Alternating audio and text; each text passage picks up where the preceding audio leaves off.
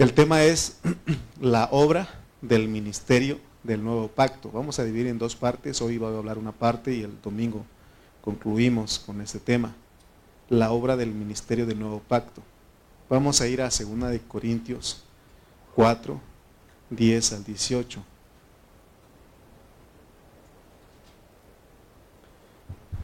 Mire lo que dice 2 de Corintios 4, capítulo 4, versículos 10 al 18. Dice, llevando en el cuerpo siempre por todas partes la muerte de Jesús, para que también la vida de Jesús se manifieste en nuestros cuerpos. Porque nosotros que vivimos siempre estamos entregados a muerte por causa de Jesús, para que también la vida de Jesús se manifieste en nuestra carne mortal. De manera que la muerte actúa en nosotros y en vosotros la vida. Pero teniendo el mismo espíritu de fe conforme a lo que está escrito, creí por lo cual hablé, nosotros también creemos, por lo cual también hablamos. Sabiendo que el que resucitó al Señor Jesús, a nosotros también nos resucitará con Jesús y nos presentará juntamente con vosotros. Porque todas estas cosas padecemos por amor a vosotros, para que abundando la gracia por medio de muchos, la acción de gracia sobreabunde para gloria de Dios. Por tanto, no desmayamos. Antes, aunque este nuestro hombre exterior se va desgastando, el interior no obstante se renueva de día en día. Porque esta leve tribulación momentánea produce en nosotros un cada vez más excelente y eterno peso de gloria, no mirando nosotros las cosas que se ven, sino las que no se ven, pues las cosas que se ven son temporales, pero las que no se ven son eternas. Muy bien, vamos a orar.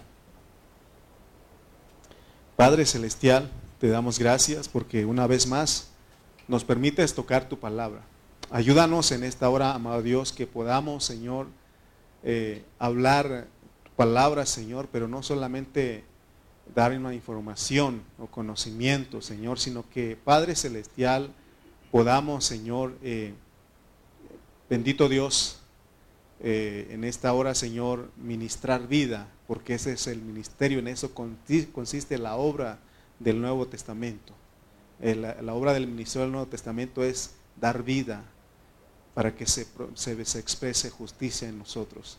Gracias, Señor, ayúdanos en esta hora a poder ver tu palabra, recibirla, Señor, con vida para nosotros. Gracias por mis hermanos que están presentes y aún por los ausentes seguimos orando por ellos.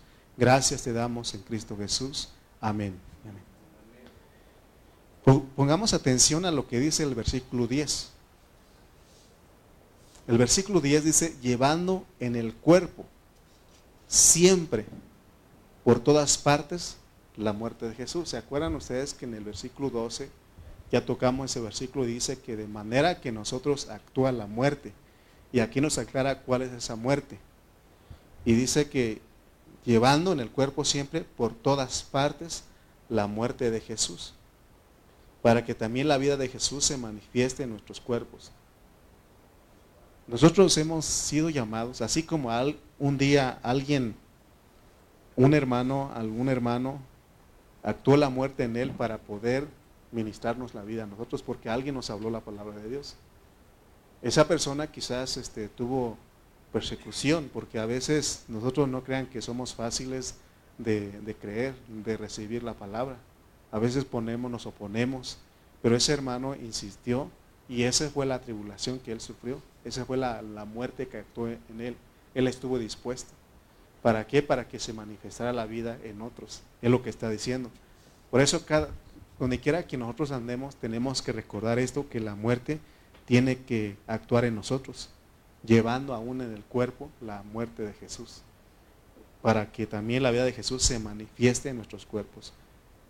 Es decir, si nosotros este, nos quieren, eh, no nos hablan o nos insultan por predicar el Evangelio, tenemos que estar dispuestos a soportar eso. Porque es con un propósito. Esa persona que quizás se opone, nos grita, aún se puede que se burle de nosotros, aún nos quiere golpear, esa persona un día este, se va a manifestar la vida en él. Entonces eh, tenemos que nosotros que entender porque eh, en eso consiste el ministerio del Nuevo Testamento.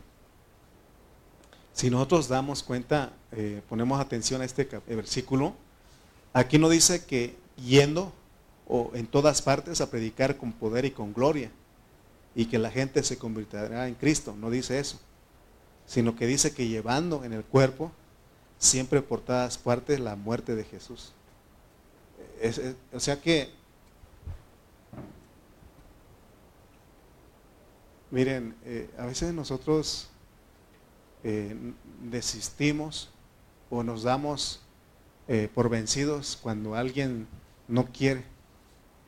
Y nosotros tenemos que insistir y aún estar dispuestos a padecer, porque dice que somos bienaventurados cuando padecemos por causa del Señor. Si sufrimos como cristianos, somos bienaventurados.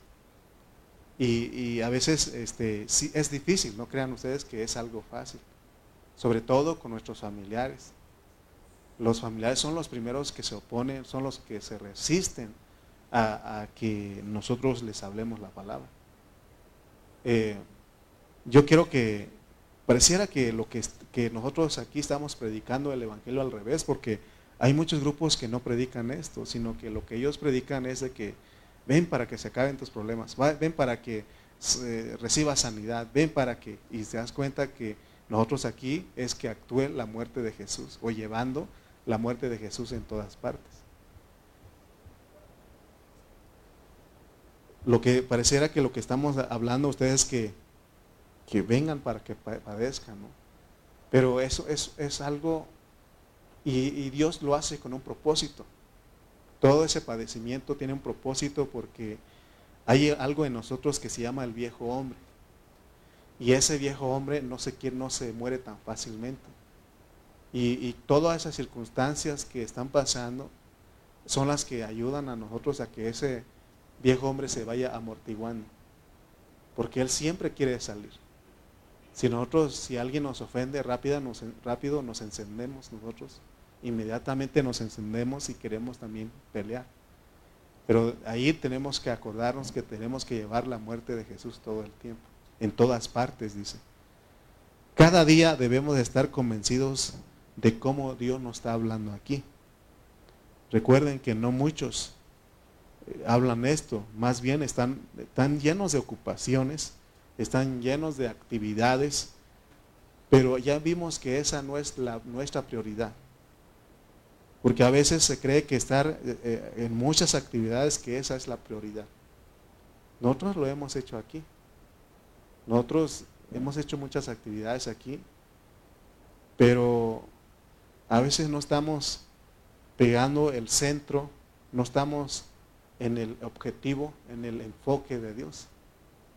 Porque eh, podemos hacer muchas actividades y ¿Se acuerdan que citamos este, 1 Corintios 13 que si yo tuviese profecía, si yo diere este, mi cuerpo a ser quemado, si yo le diera de comer a los pobres, pero no tengo amor, nada soy. Entonces es que hay, hay un propósito, porque luego dice que el amor es sufrido, es este benigno, paciente. Entonces se dan cuenta que el amor ahí es sufrido. Eh, hermanos, o sea que cuando nosotros eh, estamos en el enfoque de Dios, estamos dispuestos a soportar lo que venga. Amén. Entonces, nosotros tenemos que entender que la prioridad no es estar llenos de actividades en la iglesia, sino que estar enfocado. No estamos diciendo que, que, no hay que hacer actividades, hay que hacerlas, nosotros también aquí lo hemos hecho, pero no es nuestra, nuestra prioridad. No es nuestra prioridad. Nuestra prioridad es que se muera el viejo hombre. Miren, y este versículo una vez, ya van muchas veces, como 50 veces, que les, les leo este versículo, pero este versículo me detiene a mí. Mateo 7, 21 al 23. Porque estamos, podemos estar haciendo muchas cosas y no estar en la voluntad de Dios, no estar en el propósito de Dios.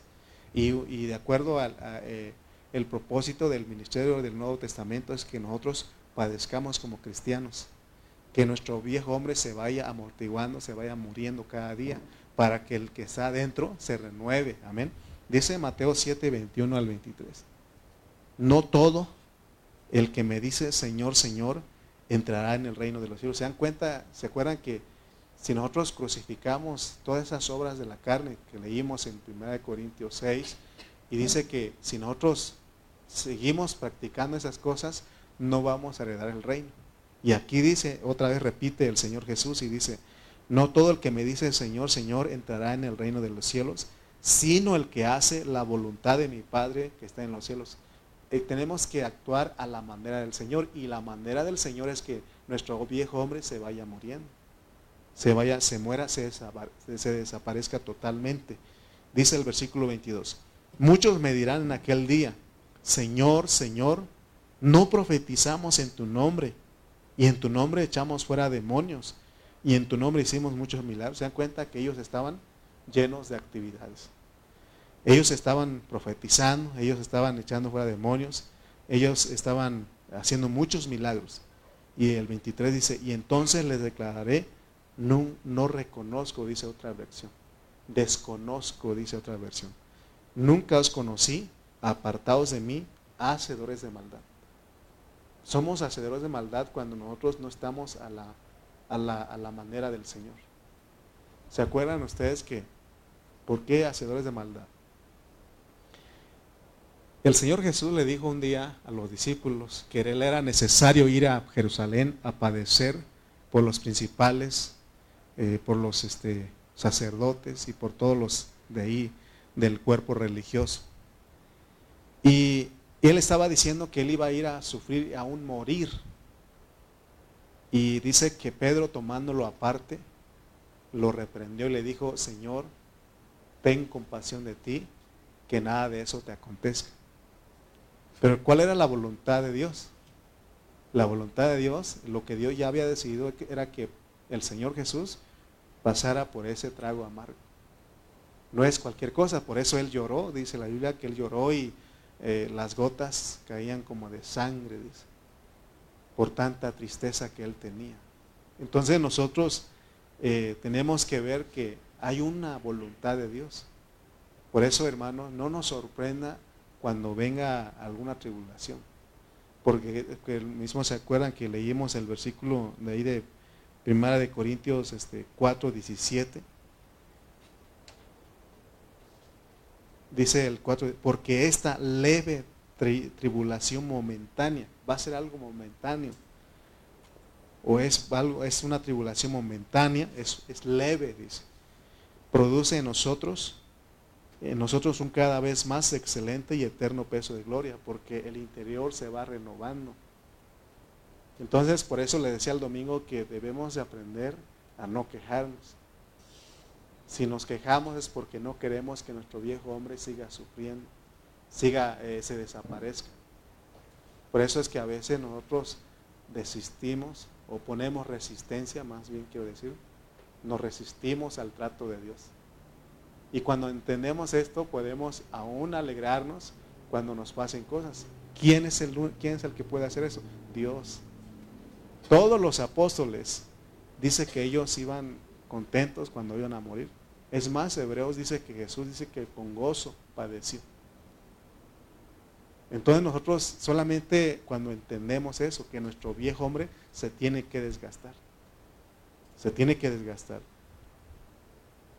Entonces, este, sigamos viendo, porque recuerden que les decía que no tampoco vamos a, vayamos a ser desbalanceados y ser araganes, dice la Biblia, en no hacer nada. No estamos diciendo eso.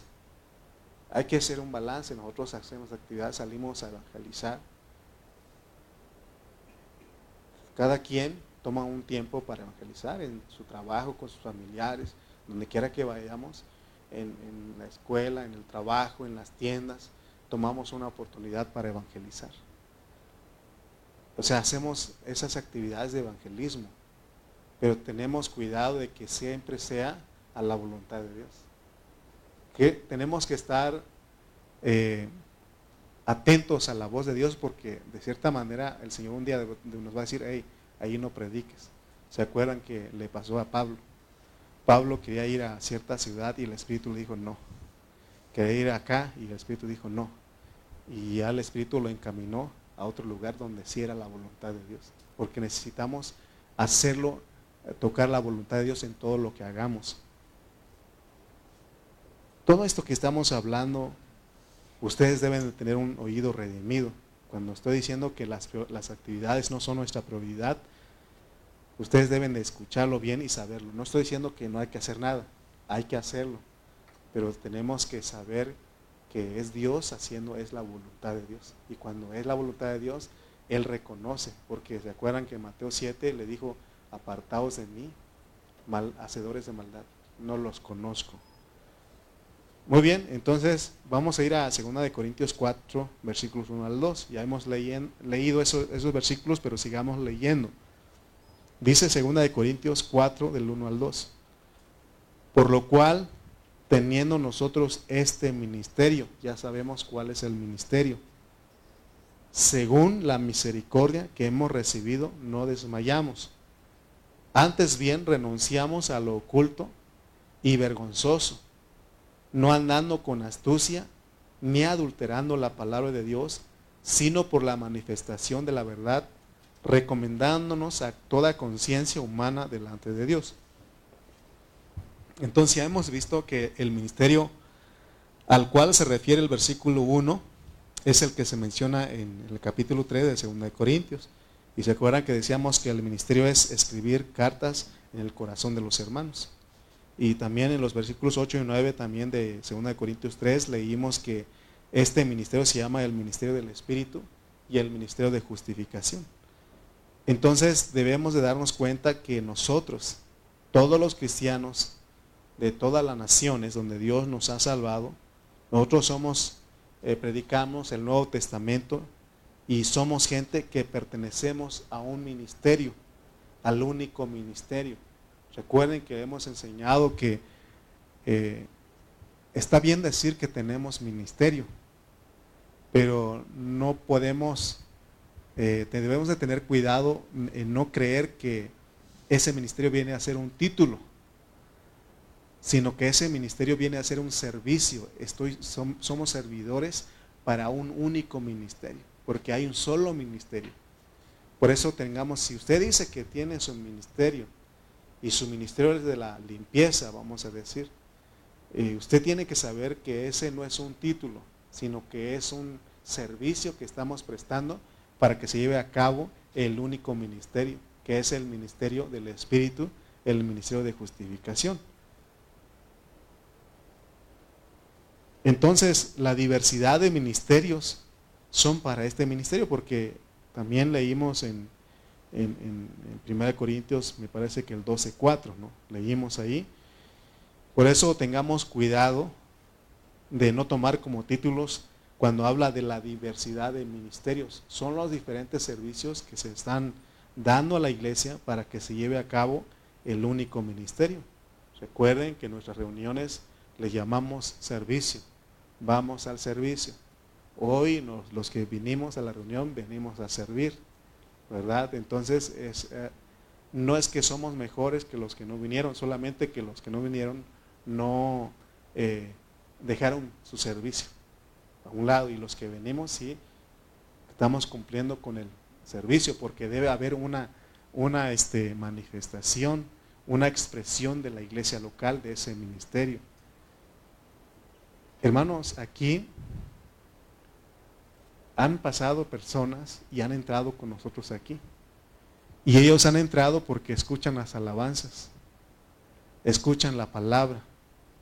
Y ellos han entrado aquí con nosotros. Y no, a veces no hay necesidad de que nosotros los invitemos, sino que ellos escuchan, porque hay una expresión, hay un testimonio de la iglesia local.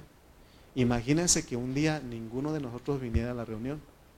Se deja de ver y si pasa la gente, ellos no, no están este, escuchando que estamos cantando a Dios, no están, no están recibiendo eso de parte de nosotros. Amén. Entonces es importante que entendamos que nuestras reuniones de la iglesia son servicio. Amén, son servicios. Está bien, a veces no podemos venir por enfermedad, por problemas, por trabajo, pero tenemos que luchar porque es un servicio que estamos prestando para que se lleve a cabo el único ministerio. Por eso siempre, eh, el otro día le decía a mis hermanos de Chimalpa, y también lo hemos predicado aquí, que yo soy terco en eso. Mi terquedad es estarles repitiendo, recordando las reuniones. El próximo miércoles, si no vienen los hermanos, tengo que decir, hermanos, está dejando a un lado su servicio. Si el domingo los hermanos no vienen, tengo que salir decir, hermanos, no dejando de congregar como algunos tienen por costumbre, porque se hace costumbre. Entonces, ¿dónde está el servicio? Amén. Pero recuerden que de aquí, lo que se escucha, lo que hacemos aquí, la gente que pasa en la calle escucha, escucha y el otro día vino otro hermano eh, ya no regresan, pero por lo menos llevan algo. ¿Se acuerdan de los hermanos de Cuba, los cubanos que vinieron? También ellos pasaron aquí y preguntaron, es que escuchamos la alabanza, escuchamos que están hablando la palabra. Entonces recuerden que hay un servicio. Amén. Cuando venimos todos y todos venimos con ese deseo eh, de cantar al Señor, se escucha bonito. Amén. Escucha, no digo que no se escuchó bonito hace rato, sí se escuchó bonito. Pero, entre más, más hermanos se escucha, se escucha más fuerte, ¿no? Entonces, este, eh, recuerden pues a los que se quedaron en casa y espero que no le estoy tirando a ellos, sino que soy un terco. La terquedad del Evangelio. Le estoy recordando que usted no vino y su lugar está vacío. Entonces nosotros tenemos que recordar que hay un servicio. Eso es lo que nosotros hacemos. Recuerden que les he dicho que a lo mejor usted no es el que toca aquí, no es, no es el que predica, pero con su solamente presencia hace algo, hace algo. ¿Cómo no? O sea, siempre he creído que mientras, a veces dicen que mientras menos manos toca, pero a mí eh, siempre mientras más tenemos más hermanos, los que somos parte de esa iglesia local, se, se hace mejor la comunión. ¿sí? Es verdad que si yo compro un pastel y nada más mi esposa y yo, pues sí nos toca de, de a mitad cada quien, ¿no? Pero no, no se disfruta. Necesitamos de nuestros hermanos. Necesitamos. Espero que nuestros hermanos que no vinieron, que están escuchando, por lo menos están escuchando la prédica en esta hora, estén diciendo, no fui, no fui. Y me lo está tirando a mí. Y sí, lo estoy diciendo por usted. Entonces, eh, Segunda de Corintios 4:12. Y, y, todo esto que estoy diciendo no es para que ellos se ofendan, sino que actúe la muerte en ellos y digan, sí, el viejo hombre no me permitió ir. Dice, leamos segunda de Corintios 4:12. De manera que la muerte actúa en nosotros y en vosotros la vida. Entonces lo que dice es que si en nosotros actúa la muerte, lo cual significa que, que nos estamos siendo aniquilados que nos están matando. Y, mire, es que tenemos que entender eso, que la vida del cristiano es que sea aniquilado totalmente. Mientras nosotros no estemos aniquilados, siempre vamos a tener algo que nos detenga para que se lleve a cabo el ministerio. Ya vimos las cosas que nos detiene, por ejemplo, fornicación, adulterio, eh, todas las que menciona ahí. Esas cosas nos aniquilan. ¿Se acuerdan que aún está la avaricia, la borrachera, todo eso está ahí. Entonces son las cosas que nos detienen. Ahí tiene que actuar la muerte. Actúa la muerte. Amén. Eh, y, tenemos una referencia. Vamos a Romanos 8:36. Fíjense cómo debe ser el pensamiento de nosotros.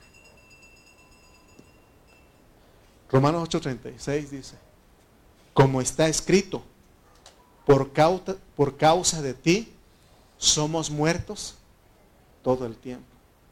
Somos muertos. No dice estamos muertos, somos muertos todo el tiempo. Por causa de ti somos muertos todo el tiempo. Somos contados como ovejas de matadero. Fíjense, hermano. Todo lo que nos hacen es para un propósito. Las personas lo que nos hacen, su persecución, su el querer este, eh, gritarnos, ofendernos, aún golpearnos, el que no nos hablen, el que nos marginen, todo eso nos ayuda a algo, que se muera nuestro viejo hombre. Por eso dice, por causa de ti somos muertos todo el tiempo. Por eso leímos el verso 10 de 2 de Corintios 4 que dice que llevando en el cuerpo siempre, no cada de vez en cuando, no de vez en cuando, sino que siempre Siempre. Ese debe ser nuestro pensamiento, debe ser el pensamiento que nos gobierne nosotros. ¿Por qué? Para que se manifieste la vida. Hermanos, por ejemplo, si alguien nos dice algo a nosotros y en vez de responderle, en vez de contestarle y con otra ofensa, nosotros nos callamos, se manifiesta la vida. ¿Qué no dice la Biblia que si tu enemigo tuviera hambre, dale de comer?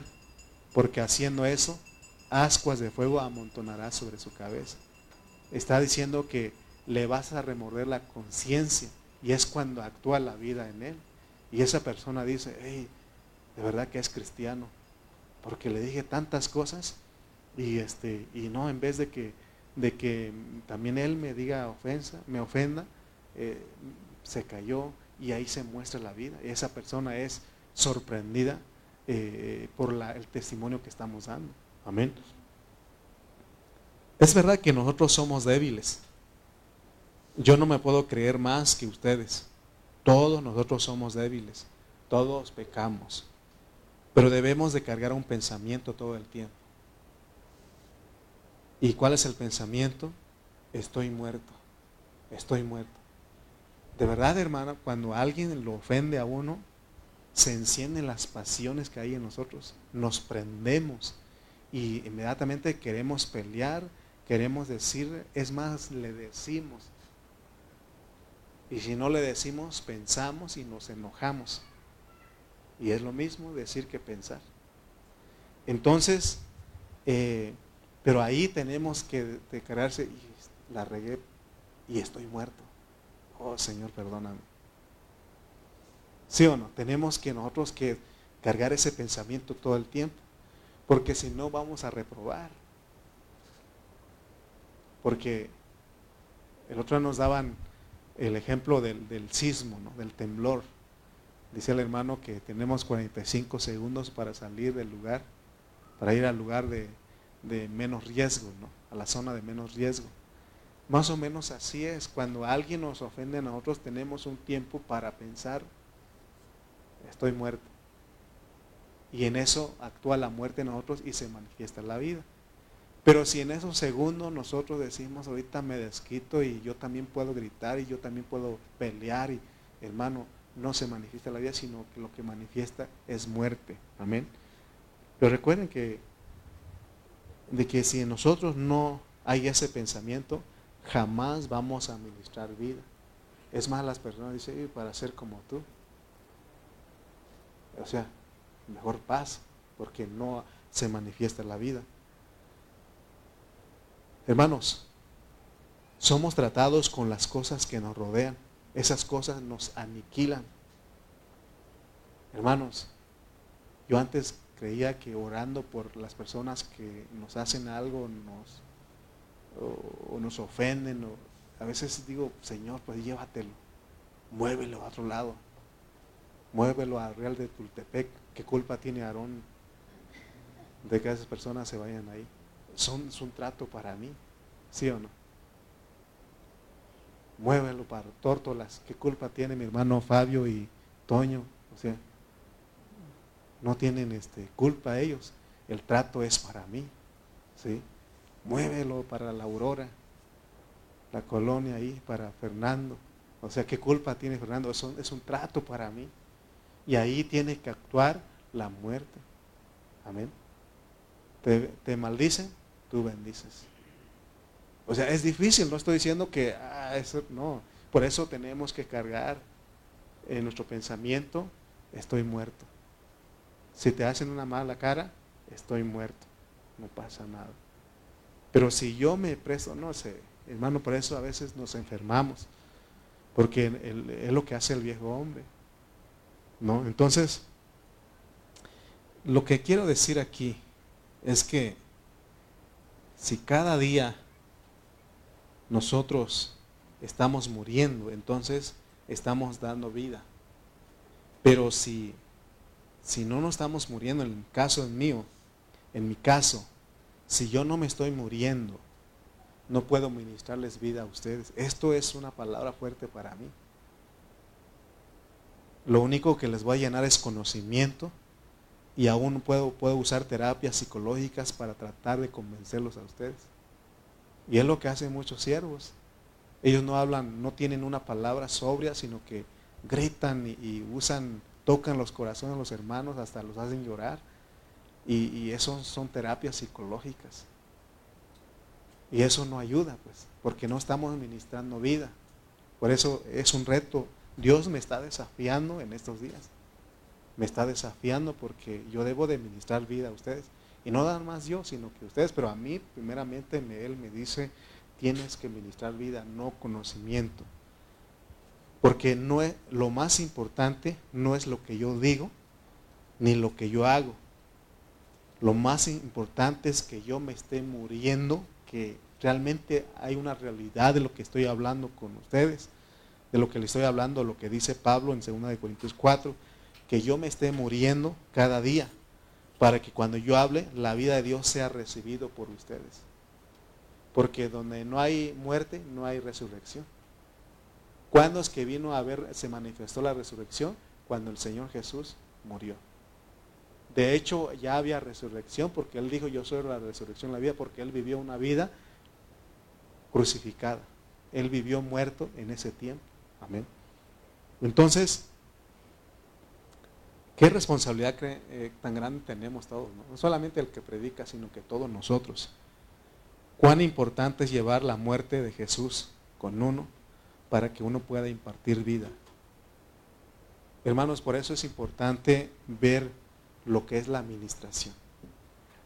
Y voy a decir una vez más, ustedes tengan cuidado qué es lo que están escuchando en las redes sociales, aunque sea palabra de Dios. Porque, hermanos, necesitamos saber que nos están ministrando y no conocemos a esas personas. Necesitamos nosotros, aquí usted siempre le ha dicho, hermano, prueben, prueben, conozcan mi espíritu. Se puede, se puede. Ustedes pueden hacer eso. Si realmente yo estoy viviendo lo que estoy hablando o es puro cuento. Amén. Por ejemplo, pongo una, una ilustración. La música. La música ministra.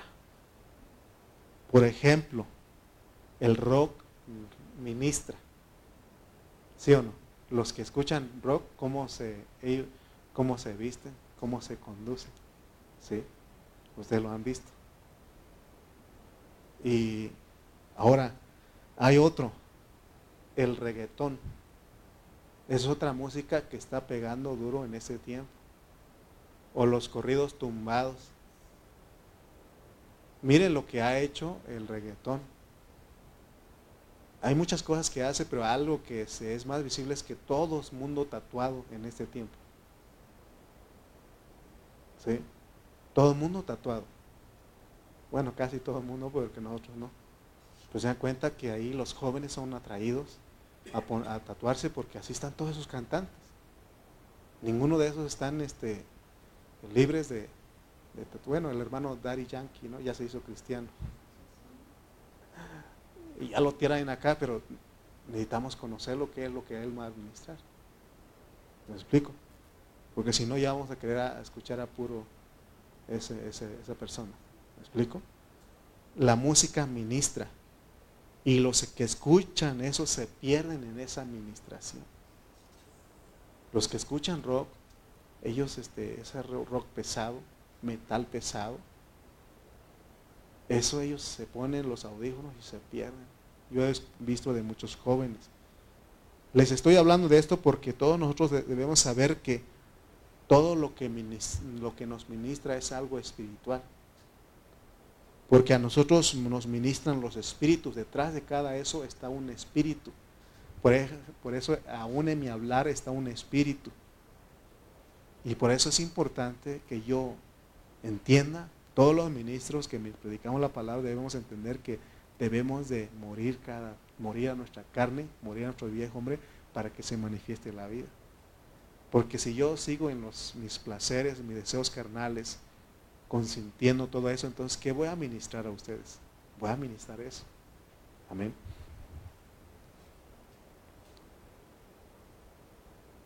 Por ejemplo, el, el reggaetón lo que hace es que ministra el espíritu de fornicación, de adulterio, de lascivia, de inmoralidades sexuales, de lesbianismo, de homosexualismo. ¿Se acuerdan ustedes? Hace tiempo les preguntaba aquí a los hermanos qué música escuchaban en su juventud y alguien dijo Juan Gabriel. ¿Se acuerdan ustedes? Y, y ustedes saben de la orientación de Juan Gabriel en vida, ¿no? Y hay unas canciones que él dice que dicen que ahí él estaba cantando a un hombre. Así dicen ahí. Yo no me puse a examinar, pero ahí escuché que dices. Entonces, este, ¿se imaginan ustedes qué ministro estaba, qué espíritu estaba ministrando ahí a nosotros? Hermanos, todo lo que nosotros hacemos es ministración de espíritus. Por eso es que nosotros tenemos que entender la Biblia. Porque si la muerte de Jesús no está actuando en nosotros, nosotros estaremos transmitiendo nuestro propio espíritu u otro espíritu. Y puede ser un espíritu desordenado porque al final de cuentas estamos transmitiendo lo que somos. Podemos transmitir un espíritu que no se apega a la palabra de Dios. Por eso debemos de tener mucho cuidado. Miren, vuelvo a repetir, no es que yo los quiera tener aquí, nada más me escuchen a mí tengan cuidado con lo que escuchan en las redes sociales. Dice la Biblia, no te lo digo yo, primera de Juan 4.1. Primera de Juan 4.1. Dice, amados, no creáis a todo hablar, a todo espíritu. Amados, no creáis a todo espíritu, porque lo que se habla es espíritu. Dice, sino probad los espíritus si son de Dios. Por eso, no estoy diciendo que ya no los escúchenlos, pero prueben si es de Dios. Inmediatamente, si nosotros tenemos un oído redimido, otros hermanos dicen un espíritu agudo, un espíritu despierto, inmediatamente cuando escuchamos a una persona decimos, ese no está bien.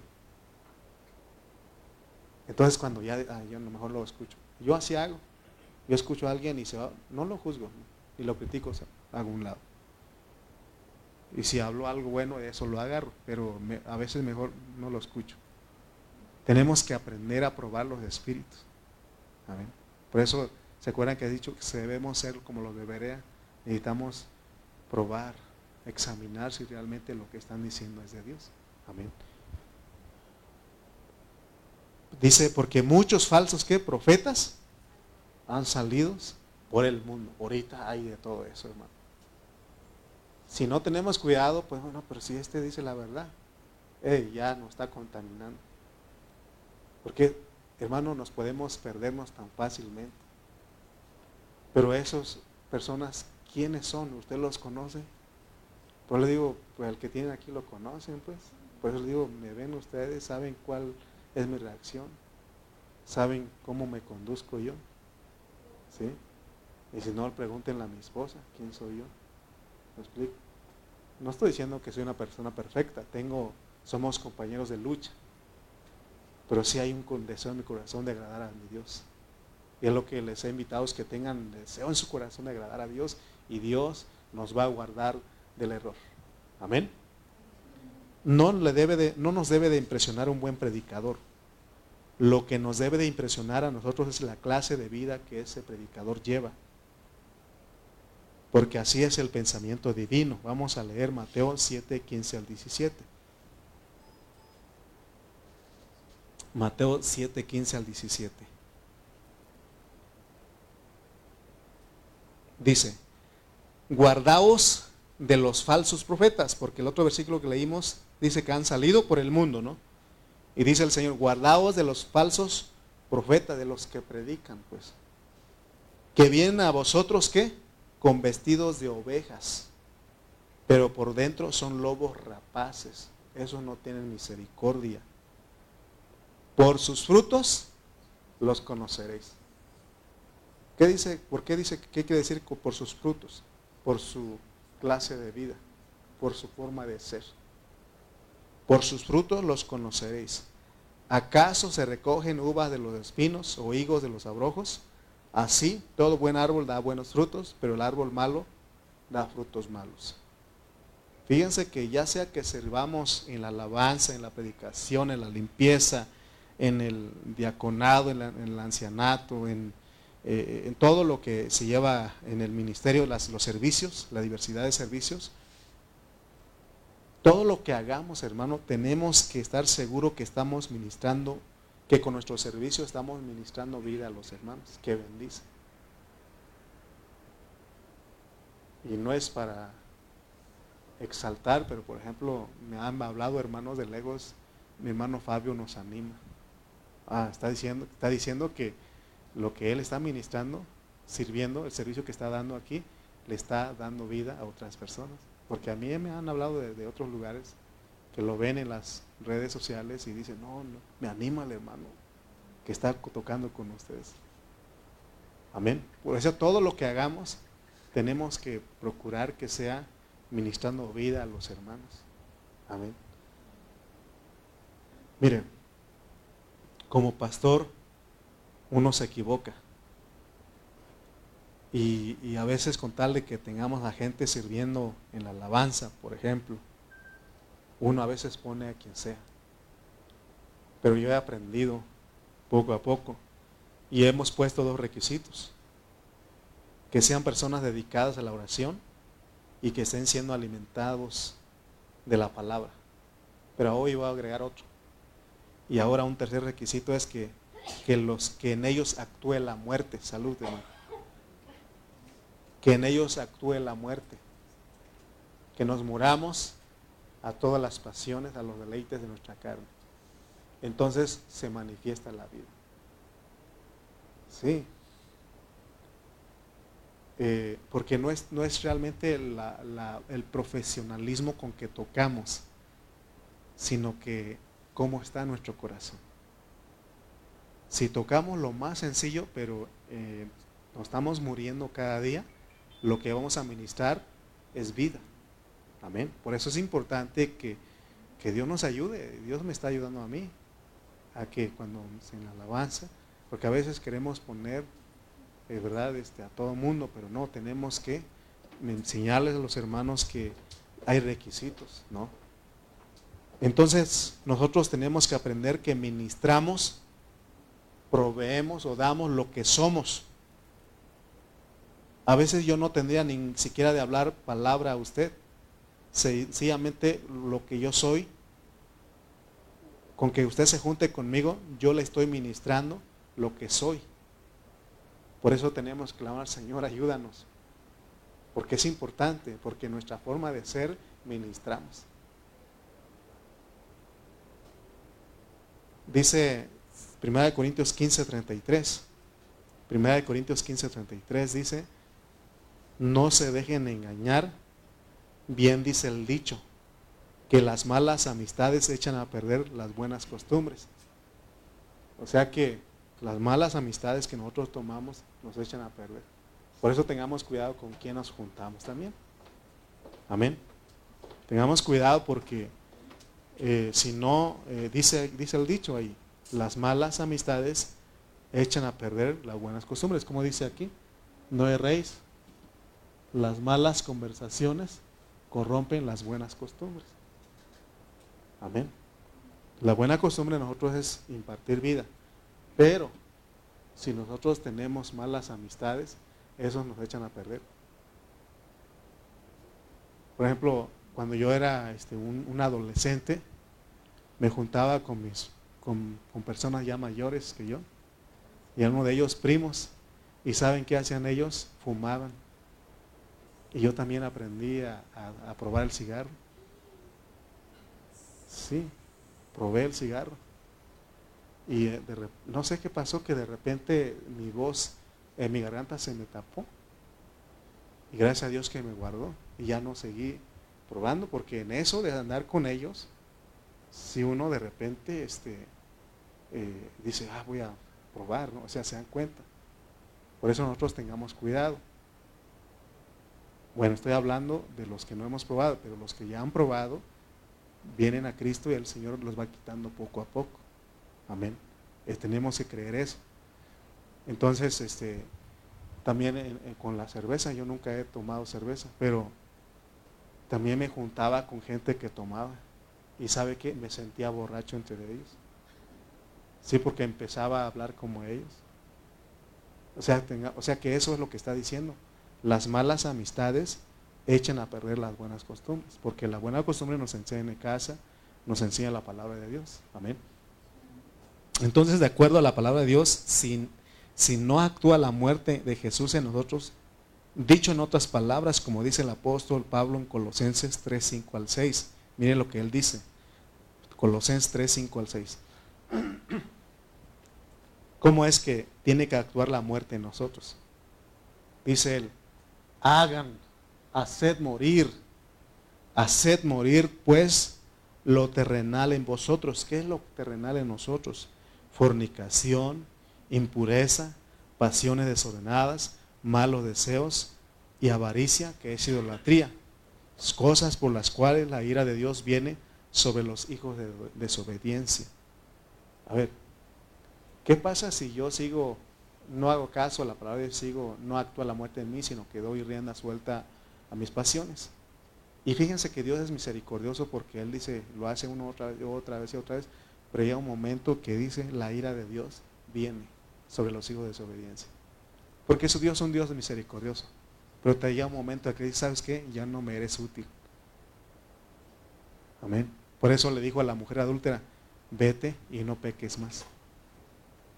O sea que el Señor sabía que ella iba a seguir, porque eso, eso de los vicios, de los problemas que tenemos en la carne, no se termina a veces de la noche a la mañana. Hay cosas que de la noche a la mañana, pero hay cosas que necesitan un proceso. Pero lo que el Señor quiere que veamos, que gobierne nuestras, nuestro pensamiento es que estoy muerto, para eso muerto, estoy muerto. Y aún si lo seguimos haciendo, tenemos que creer que estamos muertos y pedirle perdón a Dios. Porque Él también dice que si confesamos nuestros pecados, Él es fiel y justo para perdonarnos y limpiarnos de toda maldad. Pero si nosotros ya nos cerramos en nuestro corazón, no hay nada en nuestro corazón, no nos sentimos que eso que estamos haciendo está mal, entonces dice, la ira de Dios viene. Amén. Porque entonces somos desobedientes. Amén.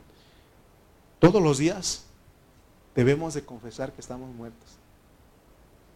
Miren, desde que nos levantamos, Señor, estoy muerto para mis deseos carnales. Estoy muerto para lo terrenal. Estoy muerto para mis pasiones de la carne. Si nosotros no declaramos eso, hermano, entonces se aprovecha la, la, carne, el pecado que mora en nosotros. No digamos ya no lo voy a hacer porque lo vamos a hacer. Mejor creamos y confesemos lo que el Señor dice que somos muertos todo el tiempo, que estamos muertos, que la muerte actúe en nosotros. Y si de, de repente nos damos cuenta que estamos vivos, tenemos otra vez que aplicar la cruz. Es decir, crucificar esas pasiones y deseos. Porque se levanta otra vez, como que nos da un tiempo. Porque empieza el pensamiento. Lo que usted vaya a hacer empieza un pensamiento. Y hay un tiempecito ahí para que uno diga, estoy muerto. Dios da una oportunidad de decir, porque no es malo ser tentado, lo malo es caer en la tentación. Amén. Pero hagamos como el apóstol San Pablo. Gálatas 2.20. Él dice, Gálatas, fíjense lo que tenemos que creer y aún confesar todos los días. Gálatas 2.20, él dice, con Cristo estoy juntamente crucificado. Alguien que está crucificado ya no se puede bajar de ahí por sí solo. Ya no se puede bajar. Con Cristo estoy juntamente crucificado y dice, y ya no vivo yo, está actuando la muerte en él ahí. Tenemos nosotros que decir, y decir, más vive Cristo en mí. Con Cristo estoy juntamente crucificado porque las pasiones, los demás los deseos van a levantarse. Todos los días se levantan, todos los días a cada momento se levantan. Y es cuando nosotros tenemos que decir, con Cristo estoy juntamente crucificado. Y dice, y ya no vivo yo, más vive Cristo en mí. Eso es lo que nos da el poder, eh, la fuerza para poder nosotros decir que vivimos para Cristo, o más bien que Cristo vive en nosotros y nosotros podemos crucificar esos deseos. Y dice, y lo que ahora vivo en la carne, porque no nos morimos literalmente. Y lo que ahora vivo en la carne, lo vivo en la fe del Hijo de Dios. Tenemos que echar mano de la fe el cual me amó y se entregó a sí mismo por mí. Es como cuando uno va, por ejemplo, cuando yo estaba en la prepa o en la universidad, y de repente quería ser igual que los compañeros, que otros de ellos, otros de mis compañeros, este, no estudiar, este, echar relajo y todo eso. Pero hay algo que venía a mí, ah, pero mi papá con tanto esfuerzo me está enviando, con tanto sacrificio me está enviando un poco de dinero para que yo siga. Y a veces eso me detenía a mí. Es lo que tenemos que pensar. Ya no debo de prestar mis miembros al pecado, sino confesar que estoy muerto y que con Cristo estoy crucificado, porque Jesús para eso murió. Para eso se entregó, dice. Para eso me amó y se entregó a sí mismo. Eso es lo que nos tiene que sacar, esas palabras nos tienen que sacar, pues. Yo me estoy muriendo, yo me estoy muriendo mi carne, a mi, a mi carne, a mi viejo hombre, ¿por qué? Y lo debo de hacer porque alguien murió por mí, alguien me amó, alguien se entregó por mí. Porque si no, entonces hacemos vana esa muerte. Esa cruz hacemos vana. Entonces nosotros tenemos que esos pensamientos gobiernen. Leamos último versículo, Romanos 6, 11 al 13. Romanos 6, 11 al 13. Miren, esto que estamos hablando, Pablo sabía. Él sabía cómo, cómo él batallaba. Miren lo que dice Romanos 6, 6, 11 al 13. Así también vosotros consideraos. Es tenemos que considerar que muertos al pecado, porque el pecado a cada mañana, a cada día, a cada rato, a cada momento, se levanta ese pecado. Pero vivos para Dios en Cristo Jesús, Señor nuestro. No reine pues el pecado en vuestro cuerpo mortal, de modo que lo obedezcáis en sus concupiscencias, ni tampoco presentéis vuestros miembros al pecado como instrumentos de iniquidad, sino presentados vosotros mismos a Dios como vivos de entre los muertos, porque se está hablando de, todo lo que estamos hablando nos lleva a vivir una vida en resurrección. Porque está diciendo ahí, sino presentados vosotros mismos a Dios como vivos entre los muertos y vuestros miembros a Dios como instrumentos de justicia. ¿Qué es lo que hacíamos? ¿A qué nos prestábamos antes de ser cristianos? A muchas cosas. Ahora presentémonos, presentemos nuestros, presentamos, presentémonos nosotros mismos a Dios como vivo de entre los muertos, viviendo una vida en resurrección. Como, y vuestros miembros a Dios como instrumentos de justicia, porque estamos hablando de que el ministerio es un ministerio de justicia.